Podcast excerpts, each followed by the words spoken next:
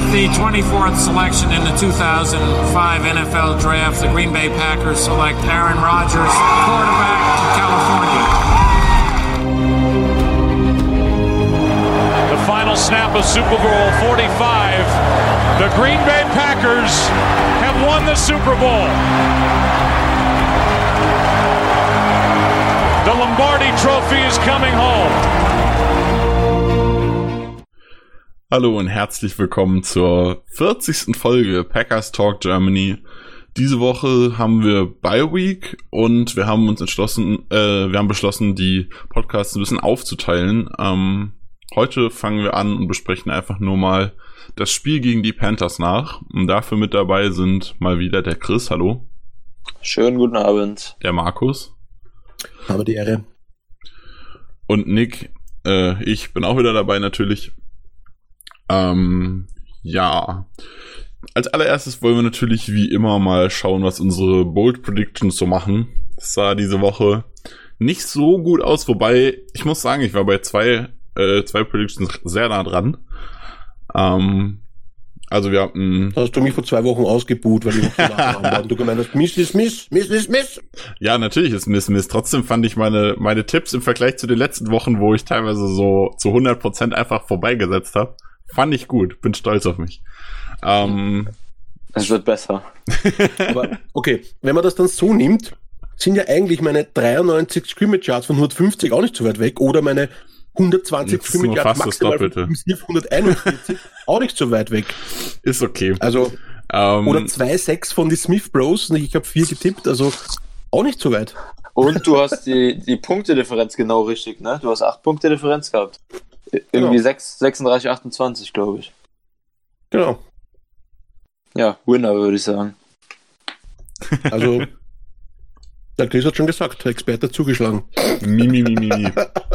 Okay, also, ähm, Ergebnis waren 24-16, Markus hat 36-28 getippt, hat 8 Punkte Differenz richtig, sonst nischt. ähm, ich habe 41-20 getippt, ich war richtig gut vorbei. Ähm, Chris mit 27, 23 war so annähernd in der Richtung. Ähm, Markus hat getippt, dass McCaffrey weniger als 120 Scrimmage Yards macht. Da war er vorbei mit 141 und einem Touchdown. Ähm, die Smith Bros 4-6. Also Darius Smith hat zwar gefühlte 5 Millionen Quarterback-Touches und Hits gehabt, aber keinen äh, keinen Sack und dazu dann mit Preston nur zwei. Äh, Jair und King jeweils eine Interception. Jair hat zwar eine fallen lassen und bei einer zweiten, die er hätte fangen können, ist er ausgerutscht. Aber er hat keine gefangen und King auch nicht. Ähm, Aaron Jones. Aaron Jones hat keinen einzigen Pass gefangen und dementsprechend auch nur in Anführungszeichen 93 Rushing Yards und keine 150, wie Markus vorher gesagt hat. Und Rogers 400 Yards Passing plus 4 Touchdowns sind 230 Yards Passing und 0 Touchdowns, weil nämlich Aaron Jones alle drei Touchdowns erlaufen hat. Gratulation zu 0 aus 5. That's live. Ich kann damit leben, du auch nicht? Ich kann, mit, ich kann mit, mein, ich kann mit, mein, ich kann mit meinen Bold Predictions auch leben. Ich habe nämlich im Gegensatz zu deinen 5 nur 3 vorbeigehauen. Du nur 3 gemacht hast. äh, ja, der Burks Pick 6 war offensichtlich daneben.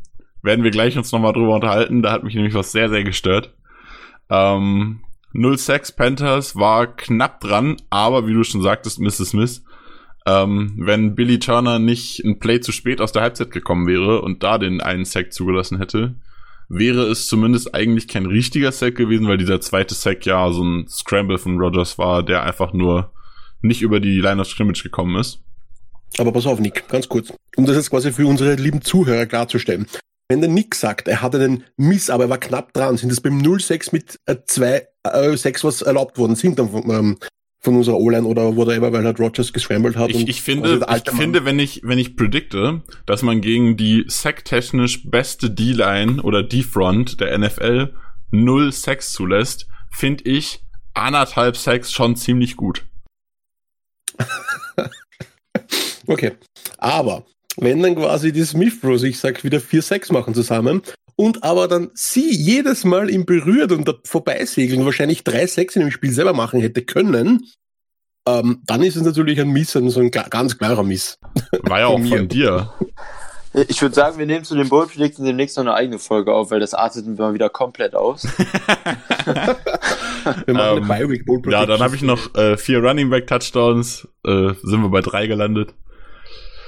Ähm, Chris hat äh, Davante Adams 100 Yards, die hat er getroffen, aber auch zwei Touchdowns predicted, die er nicht getroffen hat. Äh, der Special Teams Touchdown war dementsprechend auch vorbei. Und die drei Turnover in der Defense waren leider nur zwei, wobei man dazu sagen muss, Kyle Allen hat nochmal gefummelt, Jair hat die Interception fallen lassen, äh, Christian McCaffrey hat gefummelt, so rum. Ähm, Jair hat die Interception fallen lassen äh, und hat diese zweite auch nicht gemacht, also war auch keine, keine schlechter Tipp, sagen wir es mal so. Ja. V vielen Dank. Aber nur Markus ist immer weit vorbei. Das müsst ihr euch merken. Also für mich, ganz ehrlich, hat der Chris die Woche gewonnen. So, Punkt. Na dann, danke, Chris danke. ist der, der Wochenwinner. Ich gönn's dir nicht, Nick. Ich gönn es dir nicht. Halbwegs nah dran und ein, eine halbe Prediction richtig. so, kommen wir doch direkt, gehen wir, gehen wir doch direkt weiter.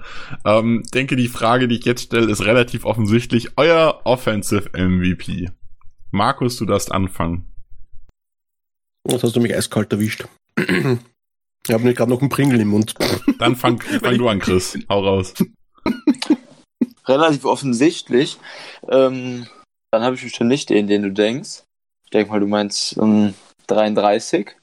Ich habe nämlich Devante Adams genommen, weil, weil ich mir dachte, dass ihr eher Aaron Jones nehmt und ich mal was anderes uh. wollte. du auch? Hä, nein. Wer bei dem Spiel nicht Aaron Jones nimmt, hat eindeutig die falsche Brille aufgehabt. Du hast letzte Woche auch, oder war das vorletzte Woche nicht Rogers genommen und hatte. Das lag aber daran, dass ihr ihn schon genommen hattet. Ich war nicht ja, als erster dran. okay, ich, ich bleib trotzdem mal bei Adams, weil, weil Adams einfach auch ein super Spiel gemacht hat, immer noch leider keinen Touchdown gemacht die Saison. Er hat aber definitiv eine Differ äh, äh, war ein Difference Maker mit dem Spiel. Ja, auf jeden Fall. Hat die Tiefen gefangen, und ähm, war einfach wieder das ähm, zuverlässige, die zuverlässige Anspielstation, die man sich im Passing Game erwartet und die wir auch brauchen.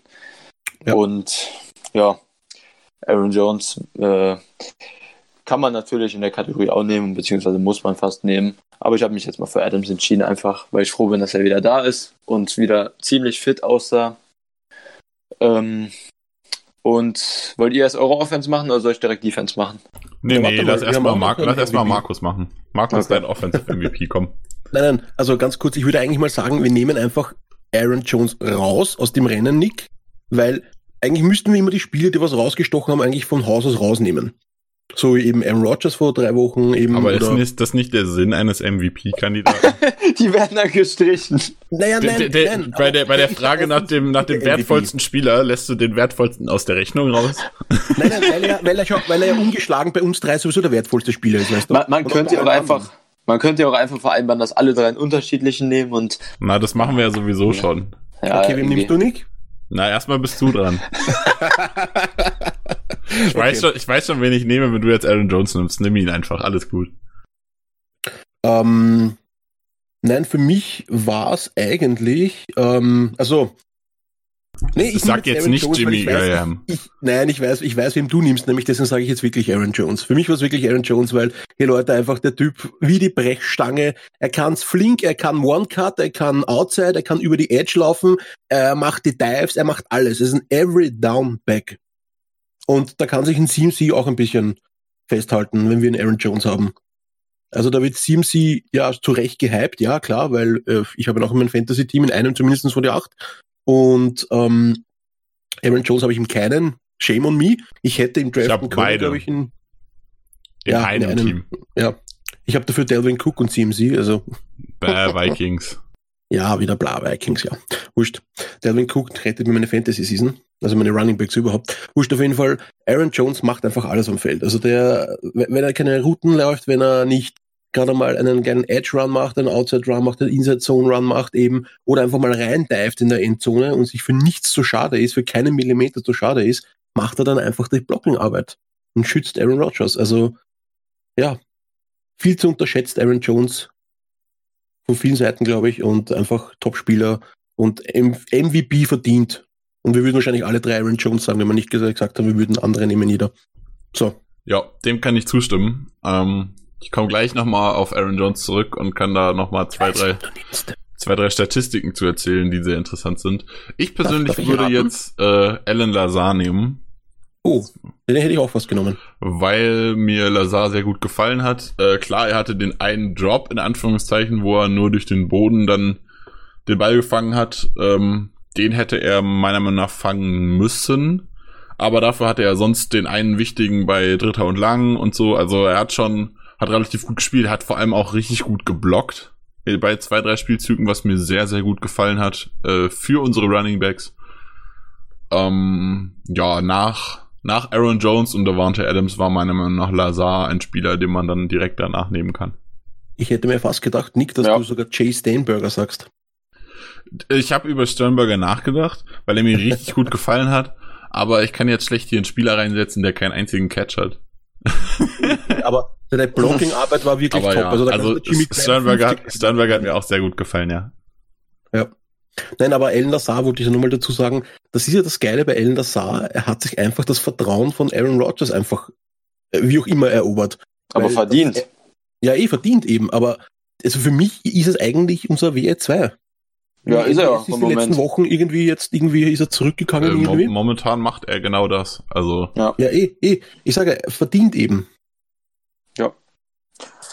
also ich sehe Ja. gerade, ich habe gerade äh, einen Tweet gefunden von Ben Fennel ähm, zu Sternberger, der bei der langen Bombe auf Devante Adams nach rechts äh, einfach mal One-on-One mit Brian Burns gespielt hat und den einfach mal zerstört hat.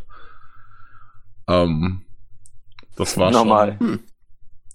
Also, ganz ehrlich, also ganz- eine kurze eine Prediction für nächstes Jahr. Ich würde mir wünschen für nächstes Jahr Mercedes Lewis, Robert Tonyan und eben Chase Steinberger und Jimmy Graham Ja. cutten, weil Dead Space Money haben wir, glaube ich, vor ein paar Folgen schon gesagt, ist ja dann ziemlich klein, nämlich ich glaube nur mit ein oder zwei Mille oder so.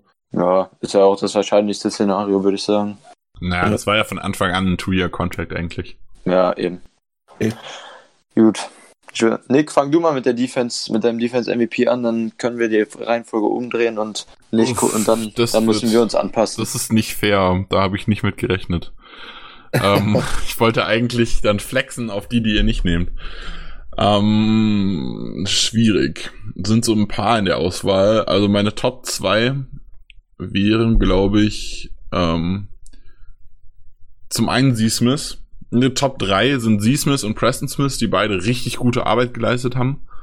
Aber wen ich heute mal rausheben will, weil er einen sehr, sehr großen Anteil daran hat, dass wir CMC halbwegs gut unter Kontrolle hatten, auch wenn er 140 Scrimmage Yards gemacht hat, ähm, ist Kenny Clark, der in der D-Line richtig, richtig gut gespielt hat. Äh, hatte ein richtiges Bounceback-Game, also wirklich, haben mir sehr, sehr gut gefallen. Letzte Woche haben wir ihn noch kritisiert ein bisschen. Direkt zurückgeschlagen. Und vor Aber allem, immer, ja, Entschuldigung, Chris, sorry, ich wollte nicht unterbrechen. okay, dann mache ich zuerst. Ich wollte nur kurz sagen, im letzten Drive, das war wirklich krank. Ich habe das auf Tape nochmal angeguckt, das ist mir im Spiel gar nicht so aufgefallen.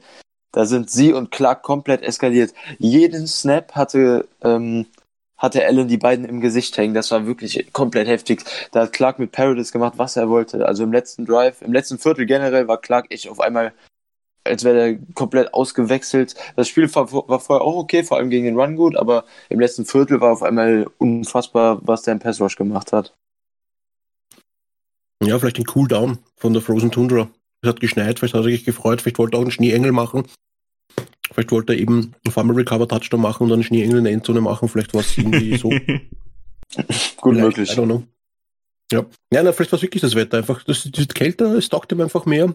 Es ist schon angenehm frisch eben, man schwitzt nicht so viel. Wenn man mehr Kilos auf den Hüften hat, so wie ich eben, weiß man das. Wenn es kühler ist, ist es angenehmer. Wird der Körper besser gekühlt und steigt auch die Leistung vielleicht. I don't know. Ja. Soll ich meinen Pick machen oder macht der Nick? Ich hab doch schon. äh. Mach einfach, Markus, mach Ja. einfach. Okay. Okay, ähm, ja, offensichtlich wäre eigentlich wieder sie für mich. Auch wenn ich in letzter Woche schon gesagt habe und auch dann quasi mit Chris dann d'accord gestanden bin. Ähm, oder was vorletzte Woche, I don't know. Aber äh, das kann man einfach nicht, nicht erwähnen eigentlich. Wie Nick schon gesagt hat, in die Top 3 auf jeden Fall und auch für mich in der Top 1 Position, weil Ähm, ich glaube, es waren Pro Football Focus hat gesagt, es sind 12 Pressures gewesen. Ich glaube, ESPN hat gesagt, es sind 14 Pressures gewesen, irgendwie so. Also, the pressure was real. Er war immer dran. Und Kyle Allen ist halt einfach ein bisschen so ein, ein bisschen ein, ein, ein glitchy, sag ich einmal, Quarterback, den kannst du nicht so leicht um. Er ist irgendwie dünn, er ist irgendwie agil. Ähm, ja. Scheiße. Aber ich glaube, er war, ich glaube, er war viermal oder so. Also ich glaube, ich, ich erinnere mich jetzt gerade spontan an vier, vier Szenen, wo er dran ist, wo er eigentlich schon fast einen Arm um ihn drum gelegt hat und ihn trotzdem noch verliert, das darf dir eigentlich nicht passieren. Also wenn ja, du so, so, stark an einem Quarterback dran bist, dann muss der auf dem Boden liegen, ganz, ganz sicher. Und zweimal ja, sind ja auch ein bisschen größere Plays dabei rausgekommen. Ja, ich habe sogar fünf ja. gezählt eben. Ja, na, was ich noch sagen wollte, das hat, hat ein bisschen erinnert an die Clay Matthews Zeiten. Ja. Wie einfach Clay Matthews immer wieder an der Hüfte mit der Händen dran ist und sein Hinterteil überholt ihn auf einmal weil er einfach so, so, so schnell dran ist quasi, aber der Quarterback dann quasi nur einen kleinen, so einen halben Yard nach links oder rechts macht und Clay Matthews gerade mal mit den Händen an den Hüften ist und auf einmal siehst du nur, wie sein Hintern bzw. seine Füße ihm selber überholen und hinterm Quarterback sind auf einmal und er im Boden liegt und der Quarterback wirft den Ball oder rennt halt selber. Ich habe mich so ein bisschen so, so kleine Flashback-Szenen. Trotzdem, ich fand, ihn, ich, fand ihn, ich fand ihn trotzdem stark. Ich fand überhaupt, also für mich MVP war auch die letzten Drives von der Defense. Ja. Also das war quasi eine komplette D-Train MVP-Leistung, quasi dann mit, mit den Strafen sogar, wo wir dann noch einmal die Versuche gehabt haben, die, die Panthers zu stoppen. Also das war für mich dann quasi wirklich, ich sage, okay, Hut ab. Coole Leistung. Also sie und quasi in Klammer noch unser D-Train gesamt eben für die letzten sechs Spielzüge waren das eigentlich. Du kannst doch nicht, wenn der sieben. Defensive MVP gewählt wird, die komplette D nehmen. Nee, nein, nein, nein, nein. Ich sag, ich sag für die letzten sechs, sieben Snaps, was das waren dann. Okay. Noch einmal quasi in Klammer quasi noch als Top 2 die ganzen, ganze D-Train. Einfach für diese sechs, sieben Spielzüge. G ganzes Team einfach. so, Chris, ja. Chris, deine Auswahl? Ja, meine Top 3 waren eure beiden und der, den ich dann jetzt nehmen werde.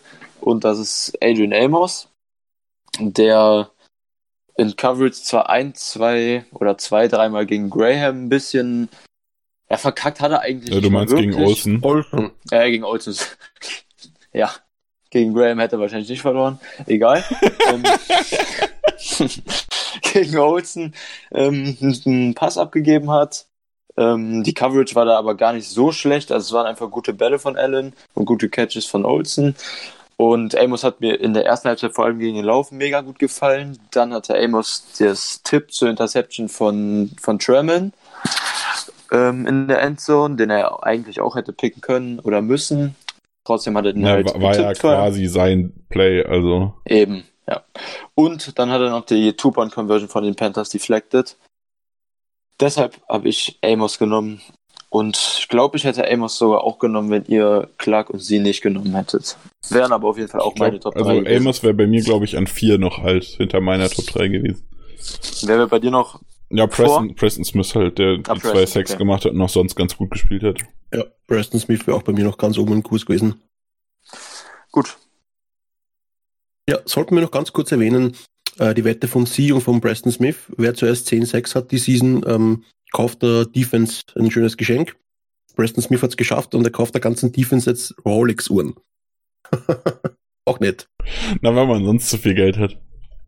Ja, also, wenn ich so viel Geld verdiene wie die beiden, würde ich das auch machen. Kriegen wir noch welche?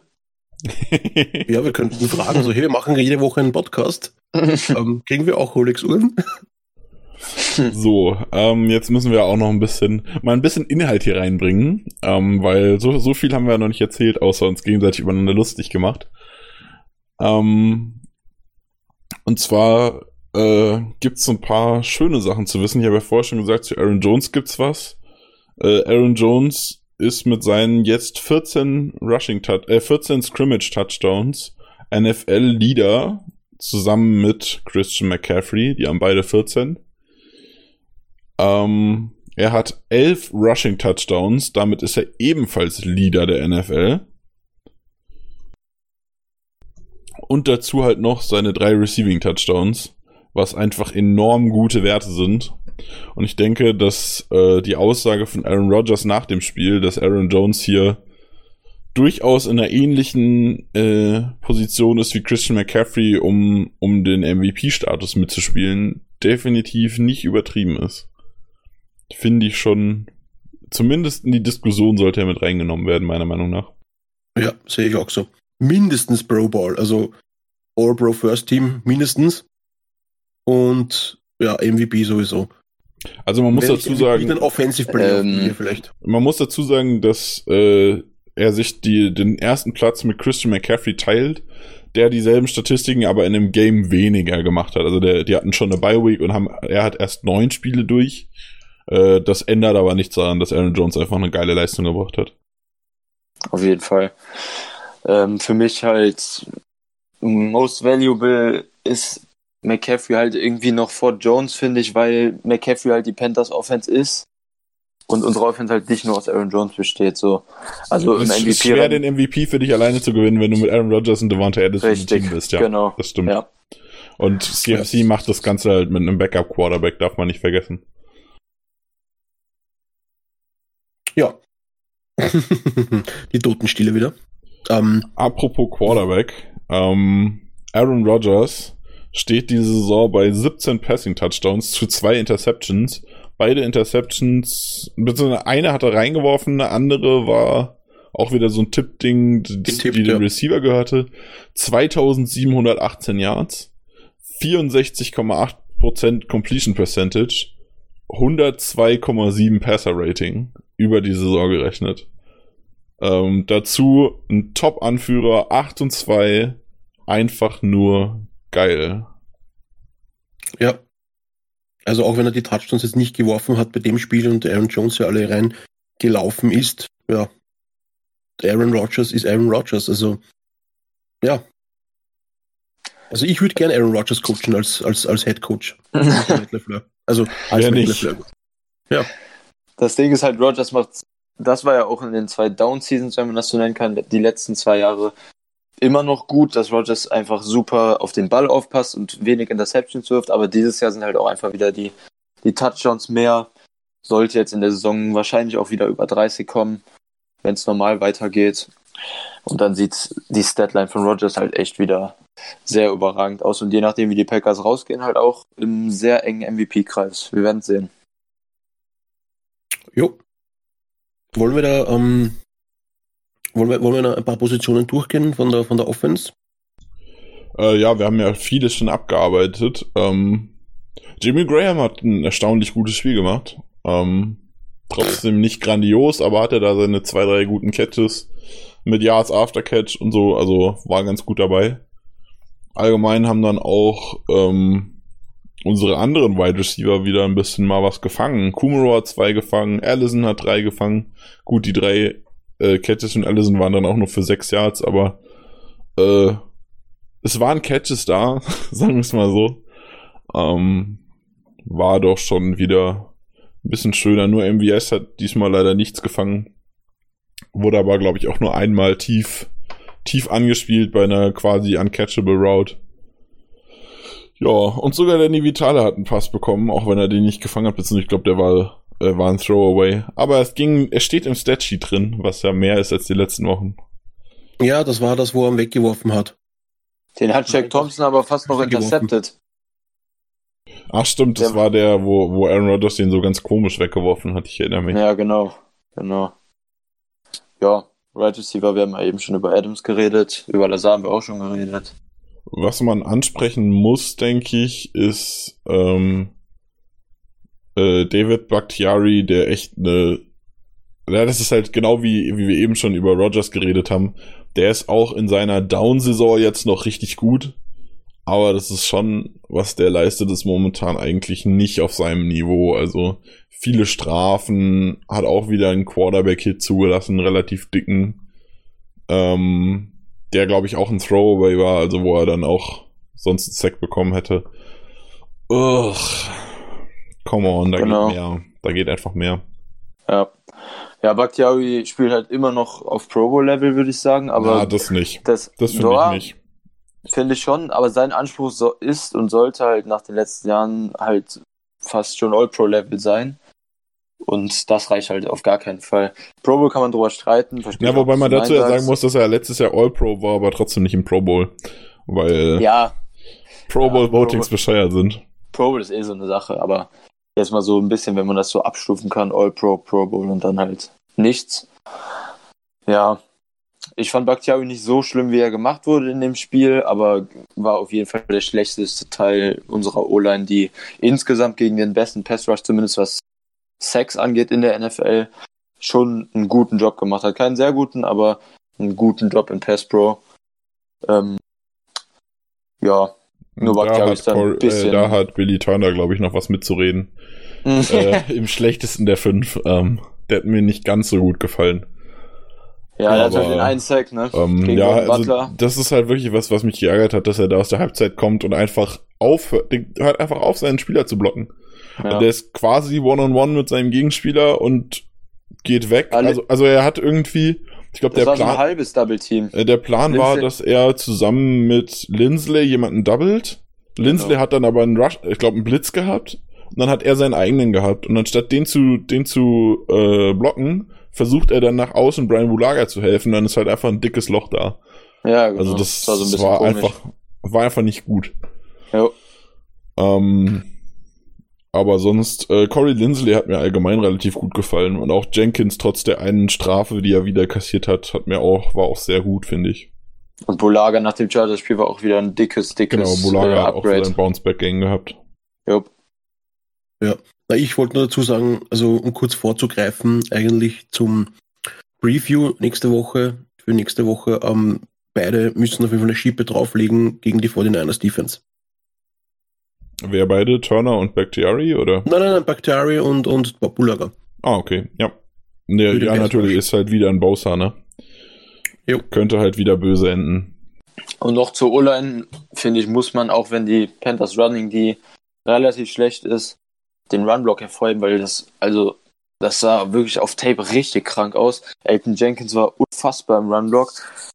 Ähm, und Lindsay auch, hast du gerade auch schon Ja, gesagt. da, das war das, was ich allgemein mit dieser Kombination aus den beiden, die waren im Ja. Runbox so stark. Das war wirklich echt krass. Die beiden waren, waren super. Insgesamt auch die Tackles haben einen guten Job gemacht im Runblock, aber Jenkins und Lindsay waren wirklich herausragend. Ja, wir werden da in unserem, unserem kommenden Podcast, wenn wir so ein bisschen eine kleine Season Review bisher machen, äh, nochmal genauer drauf hinkommen. Aber Elton Jenkins war ein richtig, richtig geiler Draftpick. Kann, Ja, kann da man werden wir dann nicht anders vielleicht noch ein bisschen auf Scouting zurückkommen von unserem Team, weil das Scouting ist ja grandios, wenn es um O-Liner geht bei, in Green Bay bei uns. Ja, Da werden wir dann ein bisschen mehr erzählen dann noch. da kommen wir ja noch zu. So, Ja, ich habt ihr glaub- zur Offense noch was zu sagen? Wollte gerade sagen, ich glaube, das war's soweit von der Offense, oder? Ich Also- habe auch nichts mehr. Gut, Gut, kann- dann die Wir Defense. die Defense, ja. Äh, was, man, was man zur Offense vielleicht noch sagen kann, ähm, nur um das mal auszudiskutieren, die beiden, ähm, dass man vor der Halbzeit es ausgespielt hat. Ähm, ich persönlich finde nicht mal den Inside Run Call schlecht. Das war einfach miese Execution von Bakhtiari und Bulaga, die beide ihre Mhm. Run Blocks komplett verpasst haben. Ähm, so dass dann zwei D-Liner einfach in unserem Backfield standen.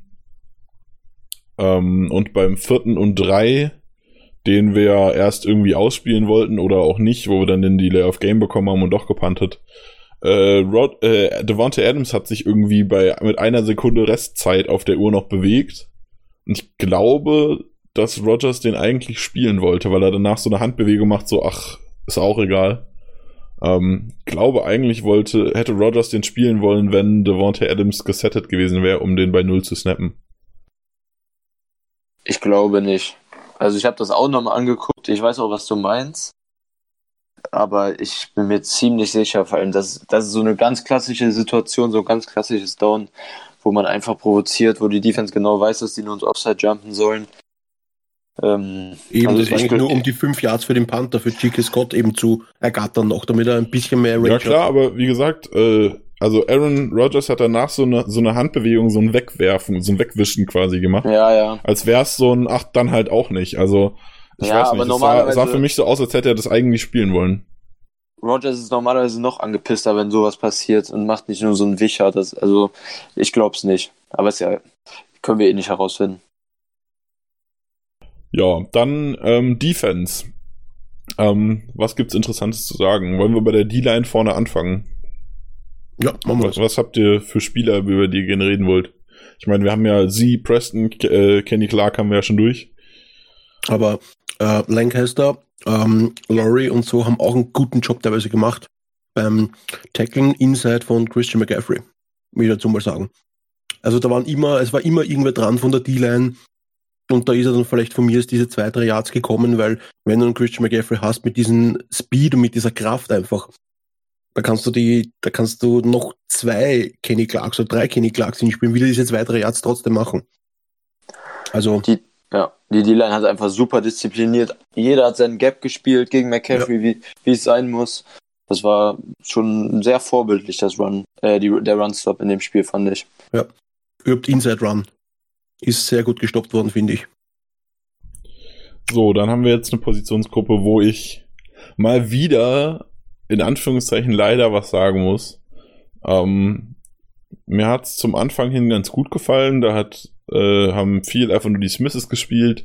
Wenn Zedarius Smith in den in den Third Down Packages Inside gerutscht ist, ist Rashawn Gary draufgekommen.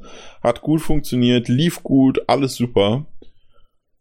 Und dann kam Kyler Fackrell mehr Snaps aufs Feld und ach ey, also da äh, habe ich jetzt gerade eben noch ein Zitat gesehen von unserem Outside Linebacker Coach Mike Smith, der gesagt hat, Kyler would start for 31 other teams in the NFL. Oh, nee. Der generiert gar keinen Druck auf den Quarterback, also wirklich gar nicht.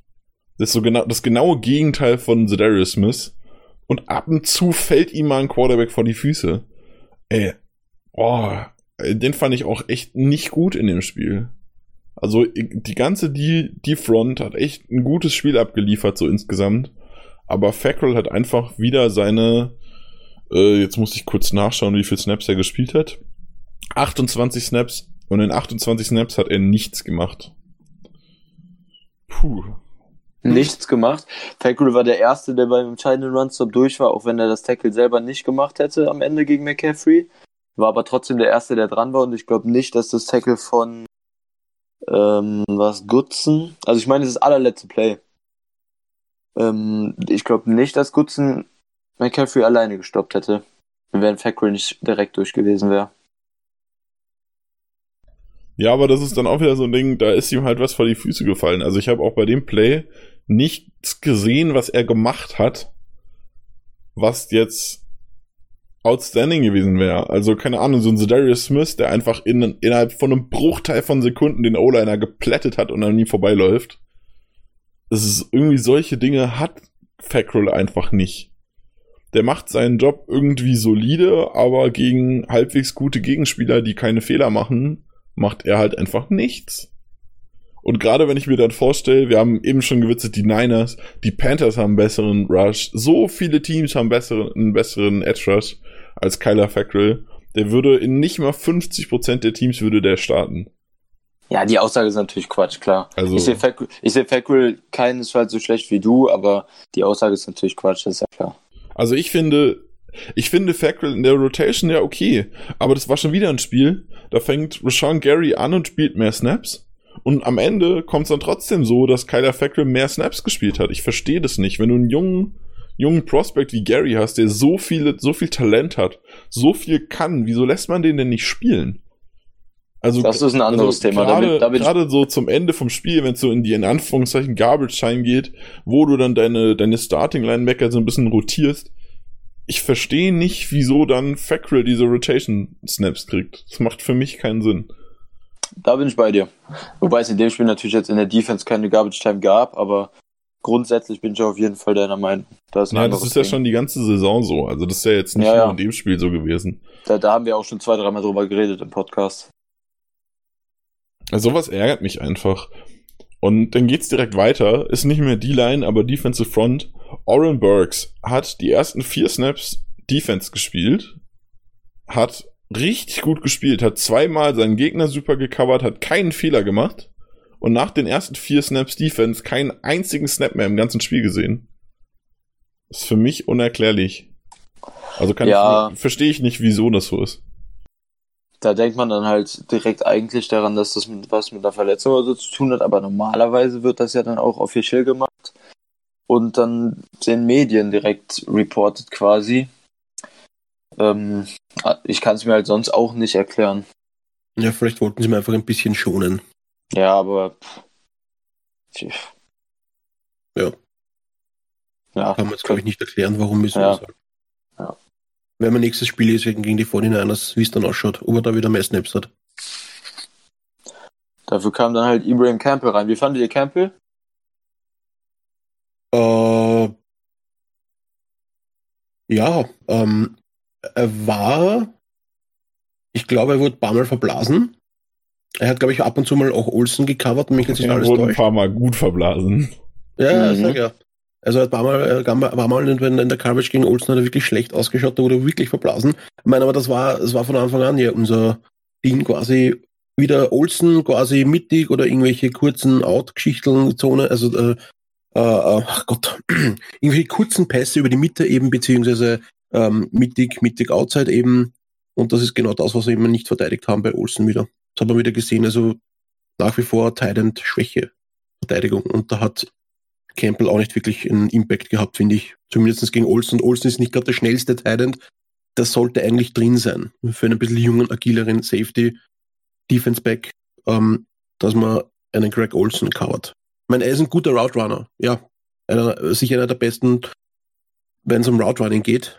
Und quasi einer der erfahrensten T- Titans, auch wenn es um Route Running geht. Aber trotzdem, ich denke mal da, wenn man den Speed hat, den Campbell ja eigentlich haben sollte, sollte man auch Olsen covern können. Vor allem, weil Oren Burks in einem dieser vier Plays Olsen perfekt gecovert hat. Das ärgert mich. Also, Okay. mir fehlt einfach Raven Green und der zweitbeste in der Rolle ist meiner Meinung nach einfach immer noch äh, Oren Burks. Klar, äh, Adrian Amos hat es auch echt gut gemacht, aber der fehlt dann natürlich auf Safety wieder. Ja. äh, was man sagen muss. Also ich finde, äh, Amos hat das in der Position auch besser gemacht, als ich es mir von Burks erwarten würde. Aber wenn ich diese Kombination nehme, äh, Burks und Amos auf Safety, würde ich die vorziehen vor Amos auf Hybrid und Sullivan oder so auf Safety. Also ich, Das- ich für mich nicht verständlich einfach, wieso war auch- sowas entschieden wird. Das war auch genau das, was ich sagen wollte. Ich finde, man hat, auch wenn Campbell vielleicht noch nicht 100% wieder dabei ist, gesehen, dass er diese Green-Rolle auf, auf keinen Fall, auch wenn er fit sein wird, so einnehmen kann, wie Green das gemacht hat in der Qualität. Ähm, und das hatten wir uns ja so ein bisschen zumindest erhofft letzte Woche, als er wieder aktiviert wurde. Das war so eine kleine Enttäuschung für mich schon in dem Spiel, finde ich. Ja, kann ich zustimmen. Sehe ich sehr, sehr ähnlich. Wer aber ein richtig gutes Spiel gemacht hat, ähm, auch wieder, also ich glaube, einen Tackle erinnere ich mich, den er verpasst hat. Ähm, aber sonst äh, erinnere ich mich an kein schlechtes Play, ist Blake Martinez, der aus einem echt, echt schwierigen Yes. Spiel letzte Saison auch wieder richtig gut zurückgekommen ist. Letzte Woche, ja. Ähm, hat mir sehr gut gefallen. Äh, führt die NFL momentan mal wieder in Tackles an mit 102. Trotz der gebrochenen Hand. Und den angeblich so vielen Miss-Tackles. Also ist schon, ist schon eine Maschine, der Kerl. Eine kleine Fels in der Brand, ein kleiner Fels in der Brandung. Ja, ein dicker Fels in der Brandung. Gegen den Run auch ganz große Anteile gehabt, dass wir so gut standen. Hat extrem oft ist McCaffrey ihm in die Arme gelaufen, weil er perfekt im Gap stand. Ja, ähm, und, ja, da und dann, ja, hat Entschuldigung, der- er hat der Defense-Spieler schon die Hand ein bisschen drauf gehabt an ihm und dann kam noch Martinez und hat ihn unterstützt und dann, ja, nach drei Jahren war es vorbei. Ja. CMC. Ja. Also, kann, kann, ich nur, kann ich nur nicht zustimmen. Also, der Typ ist eine Maschine. Ja, äh, Goodson hat auch ein ganz gutes Spiel gemacht, finde ich. War solide. Nichts krass Besonderes, aber war okay. Ähm, dann wäre mir, was mir gerade so ein bisschen eingefallen ist, ähm, wen wir in der Defensive MVP-Diskussion so ein bisschen vergessen haben, wobei ich sagen muss, dass er bei mir in der Reihenfolge auch nur an fünf jetzt kommen würde, äh, nach den vielen, die wir genannt haben, ist Tremont Williams, der auch wieder ein richtig, richtig gutes Spiel gemacht hat ich glaube, ein Catch oder so zugelassen, an den ich mich erinnere, hat die Interception gefangen, äh, hat eins, zwei äh, ich glaube, einen, einen Tackle auch im Runstop sogar gehabt, als es kurz vor der Goal-Line war. Also war schon wieder eine richtig, richtig gute Leistung. Der macht allgemein so eine, der spielt versteckt richtig, richtig gut momentan in unserer Defense. Sieht man kaum, aber. Genau, ja, sehe ich auch so. Und ähm, Sherman hat auch öfter ähm, Graham gecovert. Ach, schon wieder Graham. Olsen gecovert. Und sah da auch relativ gut aus, fand ich. Ja, also ich glaube, er hat einen Catch von Olsen zugelassen. Ähm, ja, kann sein. Und sonst erinnere ich mich da an nichts, was gegen Tremont war. War ja, schon stark. Hat, fand ich auch gut. Ja, ja dann Jair Alexander ähm, hat mal wieder eine Interception fallen lassen. Mit drei Dropped Interceptions äh, führt er momentan die NFL an. Ähm, ja, darf er gerne machen. Auch kurz danach, wo er ausrutscht, obwohl der Ball eigentlich Interception, Interception ähnlich in seine Richtung geworfen wurde. Wenn er da nicht ausrutscht, dann fängt er den auch. Ähm, Jair Alexander hat ein richtig gutes Spiel gemacht, meiner Meinung nach wieder. Hat, glaube ich, also ich erinnere mich auch ähnlich wie bei Tomon nur an einen einzigen Pass, den er zugelassen hat. Und der war perfekt gelaufen, perfekt geworfen, perfekt gefangen. Den kann ja. man einfach dann irgendwann nicht verhindern. Ich habe zwei im Kopf, um, ähm, aber ist ja trotzdem super. Gut, dann noch einen zweiten dazu, aber selbst, selbst dann äh, war das ein richtig gutes Spiel. Wenn er jetzt noch anfängt, die Interceptions zu fangen, die erste Interception war ein Easy Pick 6, wenn er den festhält, ähm, dann macht er das, das Spiel zu und wir sind durch und dann, dann ist das wirklich ein All-Pro-Cornerback, meiner Meinung nach. Ja, sehe ich auch so. Also ich glaube einfach, dass er ein bisschen, er macht sich selber zu viel Druck einfach, glaube ich dass er einfach zu aufs Biegen und Brechen quasi äh, Big Plays erzwingen will eben und wenn es dann soweit ist quasi, dann hat er einfach nicht den Nerven, glaube ich. Gerade. Ja. Diese, diese Big, er will halt, er will diese Big Plays halt erzwingen, glaube ich. Er will, er will diesen Pick Six, er will, er will diese Interception dann zu sehr, glaube ich.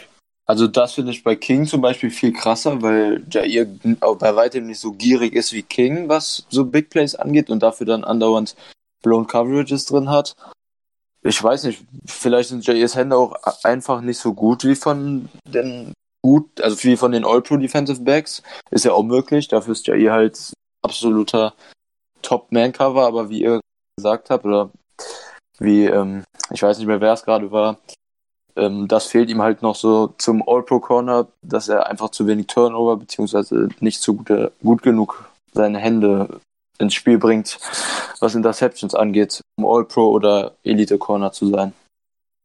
Ja, aber auf jeden Fall eine, auch ein Top-Shutdown-Corner, wenn du mich fragst. Ja, in, in den besten, in den guten Spielen ja. Wenn er halt so Spiele hat wie letzte Woche, dann gut, braucht man eigentlich nicht viel drüber reden, noch groß, glaube ich. Ähm, er hat definitiv das Potenzial dazu. Jetzt muss er es äh, konstant abrufen, muss dann so, so wichtige Plays noch machen und dann wird das richtig, richtig gut, glaube ich. Anders ist es bei Kevin King, der mal wieder ein durchwachsenes Spiel hatte, finde ich. Ähm, hat schon angefangen damit, dass er irgendwie im dritten Play oder so äh, ganze Defense spielt, spielt eine Man-Coverage, nur Kevin King spielt eine Zone-Coverage, äh, was dazu führt, dass sein Receiver in der Crossing Road einfach mal sowas von frei ist und irgendwie 30 Yards macht oder so. Äh, ja, und auch sonst hat er wieder zwei, drei Catches aufgegeben, die nicht hätten sein müssen. War nicht, nicht so schwach gegen, gegen die Chargers, hat schon ganz, ganz gut gespielt. Aber auch da kann Kevin King meiner Meinung nach noch ein bisschen mehr, als er gezeigt hat. Ja, das war ein super komisches Spiel. Ich finde es auch super schwer, King zu bewerten. Im 1-Snapper mega Pass-Breakup, perfekte Coverage, deflected den Ball, obwohl die Route gut gelaufen war. Und im nächsten Play ist ganz einfach eine Curl-Route und er ist auf einmal 10 Meter weg vom Cornerback und komplett offener Catch und dann tackelt er ihn. Das Tackling war übrigens richtig gut von King in dem Spiel, fand ich. Ähm, aber ich, ich fand ein super komisches Spiel. Es zeigt so ein bisschen auch diese Inkonstanz, die King irgendwie so einfach begleitet. Ich muss mich ja. gerade übrigens ganz kurz korrigieren. Der Pass, den King verkackt hat am Anfang, waren nur 11 Yards. Äh, hatte ich tiefer in Erinnerung. Scheint Jair Alexander echt geil reagiert zu haben. Sicher? Ich habe den auch viel tiefer in Erinnerung. Also laut, laut Statistikseite war es ein, ein, Pass durch die Mitte für 11 Yards, 3 Yards Pass, 8 Yards, Yards Aftercatch. Was ich noch ganz kurz Okay. erwähnen wollte auch, ist, ähm, kommt es mir nur so vor oder spielen wir in den letzten Wochen sehr selten mit Press Coverage? Also wir haben teilweise wirklich, ähm, die, die, die Corner stehen teilweise wirklich fünf Yards teilweise entfernt von den Receivern. Und das machen wir jetzt seit zwei, drei, vier Wochen, glaube ich, kontinuierlich. Haben wir das am Anfang auch so, so extrem gehabt oder fällt mir das nur so extrem auf gerade? Äh, unterschiedlich, glaube ich. Ach nee, ich war beim falschen, ich war beim falschen Play, weil ähm, am Ende nicht Jair den Tack das Tackle gemacht hat, sondern Blake Martinez. Äh, 38 Yards gab's für den. Ja, das ist das, schon, das schon deutlich Okay, passender. macht schon mehr Sinn. ähm, zu Markus nochmal. Ähm, ich glaube, das haben wir auch zu Anfang der Saison schon immer mal wieder gespielt. Ähm, aber dass gerade so ein, gerade Kevin King zum Beispiel, äh, einfach öfter auch so auf den ersten Metern geschlagen wurde, weshalb man das vielleicht, jetzt vielleicht ein bisschen tiefer stellt.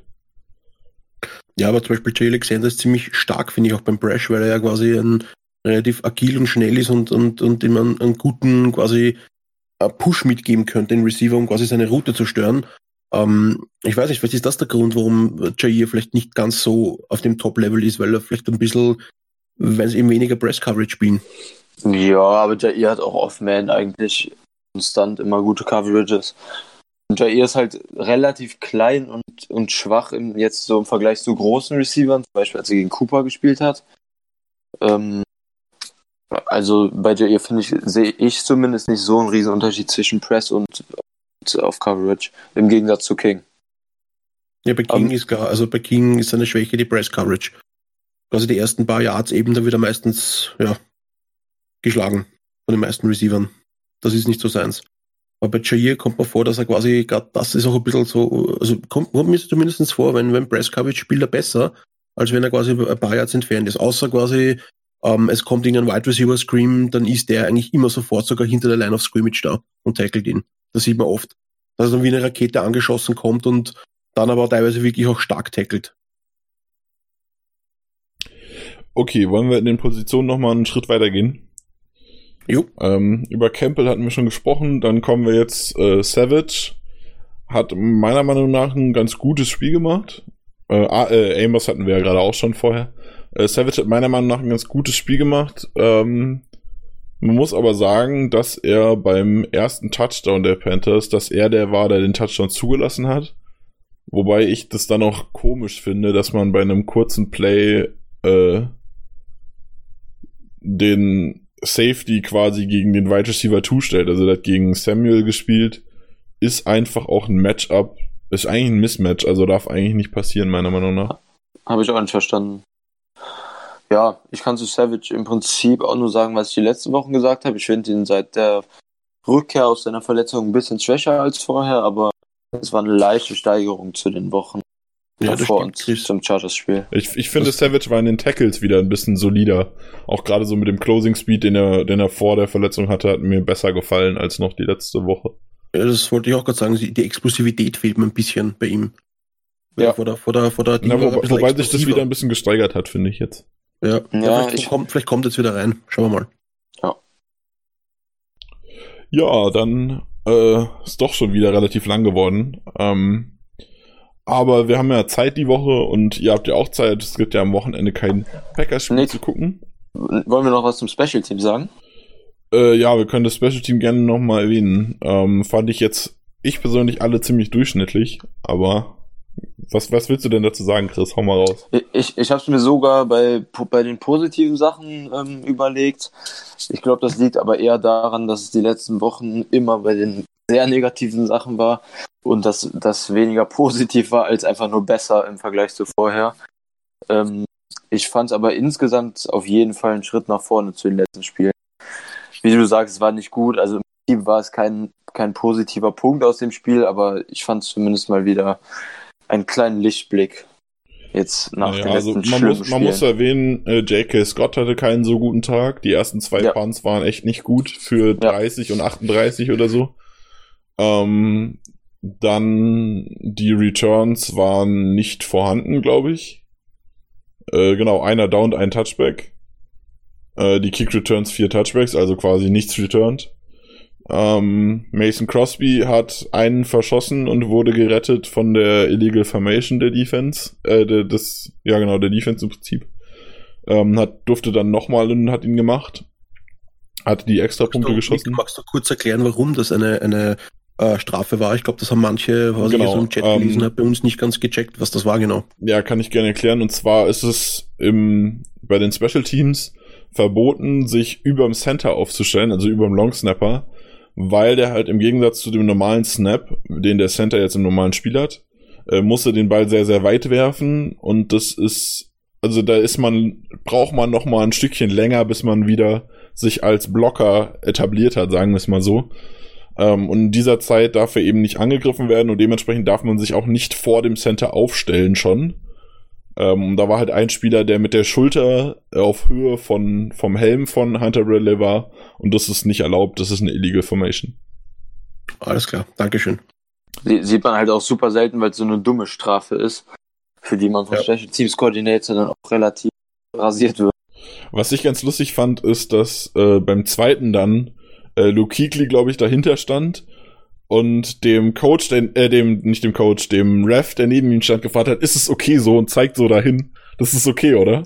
Das fand ich ganz lustig. So Der ist auch mega ja. ausgerastet beim ersten, bei der Flagge. der ist auch Ja. super ärgerlich. Ja, ja, Ja. wie gesagt, mega dumm. Ja, Was und mir aber- ähm, zur, zur, ganz kurz noch, zur Kick-Coverage. der erste war schlecht gecovert mit den 36 Yards, die direkt entgegenkamen. Und danach hat man das wieder gut gemacht. Gerade den einen, den Lazar, glaube ich, an der 8 oder so gedownt hat, das war richtig, richtig gut. Also hat mir Ja, auch das besser halt- gefallen. Das, das war halt da, wo der Returner von den Panthers zweimal den Ball an der 1 hat fallen lassen, glaube ich, hintereinander bei Kickoffs. es war, war nur einmal und hat ein Problem beim Aufhängen gehabt. Aber trotzdem stand man irgendwie mit drei oder vier Leuten direkt vor ihm. Also den hätte Ja. man dann vielleicht nicht an der 8, sondern erst an der 12 oder so umgeballert. Aber man hätte Ja. definitiv äh, vor den 25 gekriegt. Die, die Coverage war halt auch das, was mich dazu bewegt hat, die Special Teams so ein bisschen herauszuheben. Der Rest war halt nicht da, wie du sagst, kein Return-Game. Und Scott war ein bisschen für seine Verhältnisse schlecht. Ich glaube, dass Scott einfach ein bisschen schlechter war, weil, also mir kommt so vor, dass die letzten Spiele einfach mehr Pressure da ist quasi, dass die Leute schneller durch die Line durchkommen und er den Ball schneller kicken muss als sonst. Kommt mir zumindest so vor, dass irgendwie weniger Zeit für ihn ist. Äh, das hast du, noch, das hast du, glaube ich, unter der Woche schon mal geschrieben oder so. Ähm, Ja. Die letzten Wochen mag das so gewesen sein. In dem Spiel habe ich aber gezielt drauf geachtet, da war es nicht so. Also er hatte eigentlich immer Zeit für seine Punts, die waren einfach nicht gut. Okay. Vielleicht muss er Okay. jetzt sich jetzt noch mal ein bisschen umstellen mit der Kälte in Lambo. Hat ja geschneit. Ähm, was übrigens eine richtig geile Atmosphäre ist, dieser Schnee. Ja, also die Fotos boah, und die Videos waren wirklich geil. War So mit den Scheinwerfer, wo der Schnee fällt und so, das schaut Das- richtig geil aus. Das war so geil. Na, also, aber naja, ähm, ja, war keine so gute Leistung. Der wird auch wieder bessere Spiele haben, da mache ich mir gar keine Sorgen drum. Äh, Mason Crosby hat jetzt am Ende quasi vier von vier getroffen. Und sonst waren die Special Teams auch okay. Jo, Äh, was man abschließend vielleicht noch erwähnen kann für die Zukunft. Das Spiel gegen die 49ers wurde in, in der, äh, im Time-Schedule geflext. Also äh, die Zeit wurde verändert. Wir spielen das Sunday Night Game gegen die 49ers übernächste Woche. Also jetzt nicht am kommenden Wochenende, sondern die Woche drauf. Ähm, ja, da gibt's dann auch noch mal nächste Woche eine, eine Preview zu, einzeln. Und ich bedanke mich bei euch beiden, dass ihr wieder so fleißig mitgemacht habt. Ich danke ja, auch. gerne doch. Und danke euch Zuhörer natürlich auch, dass ihr uns immer wieder einschaltet und uns euch unser Gelaber anhört, so rum. Ähm, wollen wir noch ganz kurz erwähnen, Nick, äh, dass wir am Wochenende ja quasi einen Special Podcast aufnehmen. So für ein Timetable für genau, unsere der Zuhörer. Plan war, dass wir ähm, am Wochenende, wir müssen gleich nochmal quatschen, wann genau, ähm, so ein bisschen kleine Season Review so zur Halb, in Anführungszeichen Halbzeit machen, 10 von 16 Wochen. Ähm, dass es den dann am Wochenende noch auf die Ohren gibt, dass ihr da auch noch ein bisschen was habt, wenn ihr schon kein Packers Football seht. Und dass es dann nächste Woche wie zu gewohnter Zeit quasi dann wieder eine Preview gibt, die dann auch wieder etwas kürzer ist. Wobei unser Kurz jetzt, was eine halbe Stunde werden sollte, auch schon wieder eine, äh, 50 Minuten lang ist. Ähm, ja, dann vielen Dank euch, vielen Dank fürs Zuhören und bis zum nächsten Mal. Macht's gut. Jo. bis, bis demnächst. Ciao, pfiat euch, go by go.